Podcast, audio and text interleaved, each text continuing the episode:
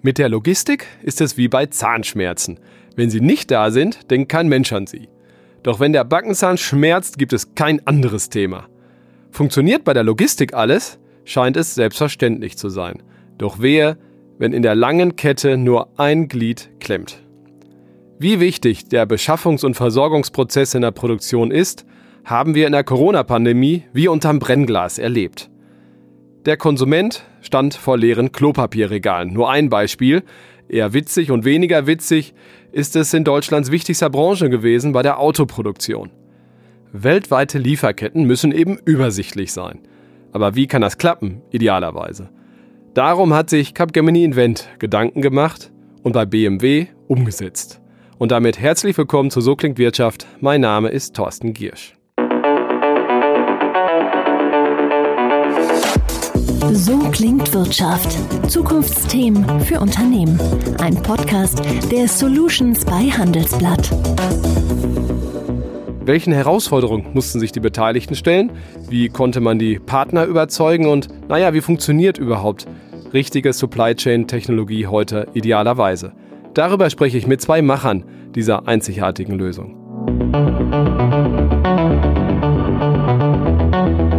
Zugeschaltet ist Alexander Scholz. Er ist Leiter Digitalisierung der Supply Chain bei BMW. Hallo, Herr Scholz. Guten Tag.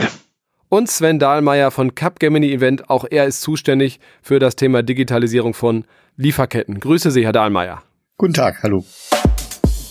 Herr Scholz, vielleicht so eingangs die Frage 2020, ein sehr besonderes Jahr, äh, dank, in Anführungszeichen, Corona, gerade auch für das Thema Lieferketten. Wie war es für Sie, wie gerade auch das Frühjahr?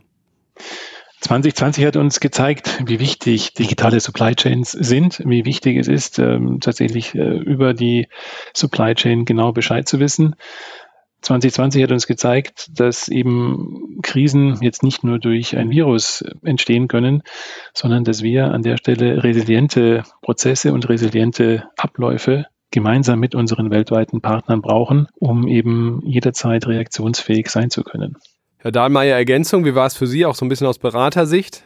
ziemlich analog. Ähm, in der Beratung sind wir Dienstleister unserer Kunden und ähm, leiden und erleben mit, ähm, was äh, unsere Kunden miterleben und dürfen dann gemeinsam mit unseren Kunden überlegen, wie wir mit diesen in diesem Jahr ja außerordentlichen Umständen umgehen und wie wir trotzdem gemeinsam einen, einen möglichst optimalen Weg daraus finden. Und da haben Sie auch ein gemeinsames Projekt äh, auf den Weg gebracht, um es mal vorsichtig zu umschreiben. Herr Scholz, die digitale Plattform Chameleon, also damit beschreitet BMW ja wirklich neue Wege, das darf man unumwunden sagen, gerade was die Optimierung des Lieferantennetzwerkes angeht. BMW hat viele Lieferanten weltweit. Versuchen wir es zu sortieren. Was ist Chameleon eigentlich? Chameleon steht ja erstmal für Kapazitätsmanagement mit Lieferanten. Ähm, Im Grunde genommen ist Chameleon eine Kollaborationsplattform, bei der wir gemeinsam mit unseren Lieferanten eben dieses Thema Bedarf, also das, was BMW auf der einen Seite braucht, und Kapazität, das, was der Lieferant oder die Lieferanten auf der anderen Seite produzieren können, in Einklang bringen. Und das machen wir nicht, indem wir dem Lieferanten sagen, wir brauchen so und so viel und liefere mal, wie man es gemeinhin tut in der Branche, sondern indem wir es kollaborativ tun, indem wir den Lieferanten fragen, kannst du unsere Bedarfe überhaupt liefern? Also das heißt, ein ganz neuer Ansatz. Kollaboration ist ja eines der Prinzipien der Digitalisierung und damit eben auch ganz anders mit den Lieferanten diese Fragestellungen klären und zwar immer klären, bevor der Zahn wehtut, bevor sozusagen die Dinge ähm, nicht funktionieren und damit eben auch eine viel stärkere Planbarkeit und eine viel stärkere Verbindlichkeit in der Planung erreichen können. In der Antwort stecken äh, zwei Stichworte, die ich gern vertiefen würde. Fangen wir an mit dem Thema Kollaboration, bevor wir zum Timing kommen. Diese Gleichzeitigkeit ist ja super spannend. Kollaboration, jetzt ist es ja nicht so, dass man vorher gegeneinander gearbeitet hat. Herr Dahlmeier, was, was heißt das konkret? Was kann Chameleon, was, was vorher nicht so da war? Ich denke, das ist ähm, gar kein Thema, was man ähm, einschalten kann. So, swupp, jetzt wollen wir mal ähm, besser kollaborieren. Das ist ein, das ist ein Prozess. Ähm, die, die Automobilindustrie hat eine große Historie, ist ähm, weltweit verwoben. Es gibt ähm, da über die Jahrzehnte gewachsene Beziehungen, auch Verhaltensmuster. Und wenn wir eben im Rahmen der weiteren Digitalisierung ähm, kollaborieren wollen, also auch im Prinzip das Zusammenarbeitsprinzip ähm, verändern wollen, dann hat das einen entsprechenden Vorlauf. Und dann kommen wir im Prinzip Prinzip ähm, stückweise zu einem Kenntnis, dass äh, die angesprochenen Verhaltensmuster eben entsprechend ähm, anerkannt werden müssen und dann eben halt entsprechend verändert werden dürfen. Verändert werden dürfen, da sind wir auch wieder beim Thema Timing so ein bisschen, nämlich die, die Gleichzeitigkeit. Herr Scholz, Sie haben es eben wunderbar angesprochen. Was heißt dieses, diese Gleichzeitigkeit für Sie? Also wo war vorher das Problem und was ist jetzt besser? Vorher war das Problem, dass wir unsere Bedarfsplanung durchgeführt haben auf Basis unserer Kundenwünsche und in einem zweiten Schritt bei den Lieferanten bestellt haben.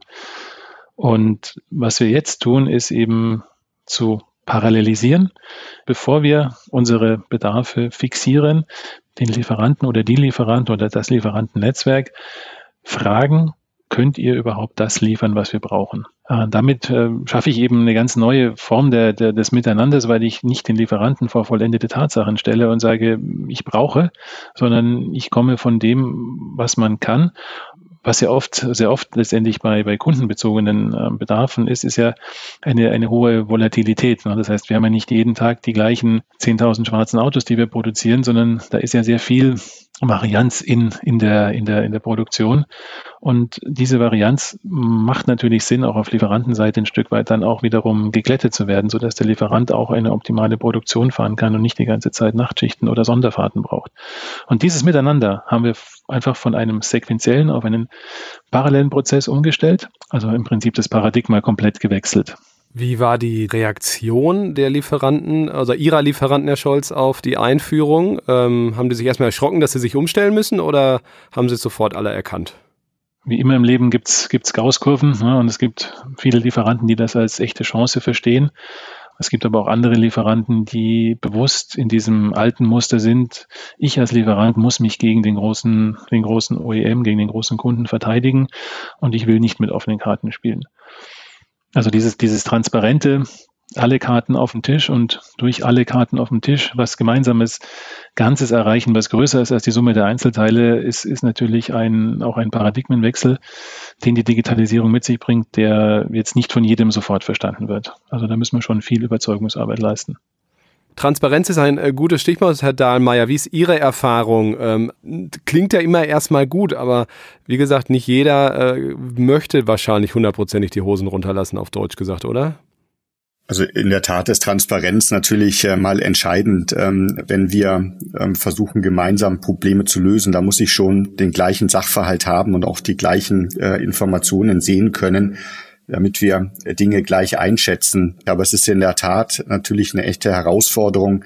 Ähm, es geht ja primär darum, im Prinzip die Informationen, die wir auch früher schon ausgetauscht haben, einfach ähm, ja tagesaktuell wirklich real-time sichtbar zu haben, damit man, wenn man eine Herausforderung hat, eine, eine schwierige Fragestellung hat, eben gemeinsam, ja, je nachdem, wo man eben sitzt, der Lieferant äh, in, in einem Land, äh, unser Kunde in, in München an, am Werk, genau die gleiche Sicht hat und man sich eben sehr zielgerichtet darüber unterhalten kann. Und diese Transparenz, die meinen wir und die brauchen wir und die erreichen wir über ein entsprechendes ähm, Verständnis, dass sie erforderlich ist. Das ist diese Verhaltensänderung zum einen und zum zweiten aber auch über die entsprechenden technologischen Möglichkeiten.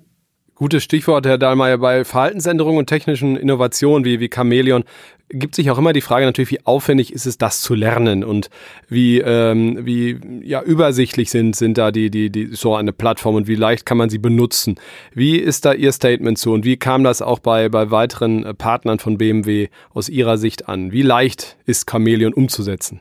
Das eine, was glaube ich ganz entscheidend ist, ähm, dass äh, frühzeitig äh, relevante Partner, also wirklich zu Beginn des Projektes entsprechend äh, eingebunden waren, ähm, so dass man eben eine Lösung entwickeln kann, ähm, die wirklich dann eine leichte Usability hat. Aber das ist eben ganz entscheidend. Sehr früh auf sich nehmen, reinstecken, um im Prinzip immer wieder zu verproben, immer wieder zu hinterfragen auch, ist das, was da als Produkt, als, als Anwendung rauskommt, wirklich einfach, intuitiv und damit im Prinzip auch überall und für jeden Anwender einsetzbar, intern wie extern. Also Transparenz zu haben ist ja gut. Das ist erstmal einfach zu bedienen, ist, ist noch besser. Ähm, jetzt ist die spannende Frage ja, wie übersichtlich, wie visibel ist, sind die, all die Daten, die man dort hat? Findet man auch sozusagen das gerade wichtige Momentum, wo ein Problem auftreten könnte rechtzeitig? Wie ist es im Alltag mit Chameleon aus Ihrer Sicht? Ich muss nicht mehr als Anwender in die Anwendung reingehen und mir das Problem suchen, sondern wenn ich ein versorgungskritisches Thema habe, werde ich vom System informiert, dass da Gefahrenverzug ist.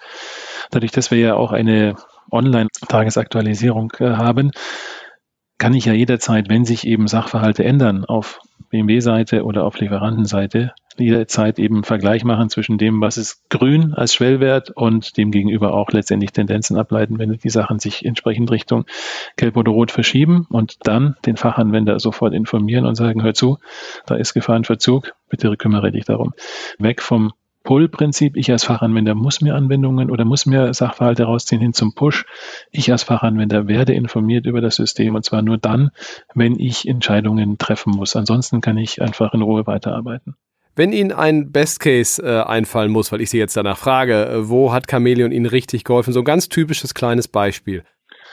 Wir haben zwei gute Beispiele. Das eine war im, im sagen wir mal, Frühsommer, als wir ja die Produktion komplett stillgestellt hatten, haben wir dann mit Chameleon den Wiederanlauf entsprechend planen können. Das heißt, da waren ja auch viele Lieferanten entsprechend im Lockdown.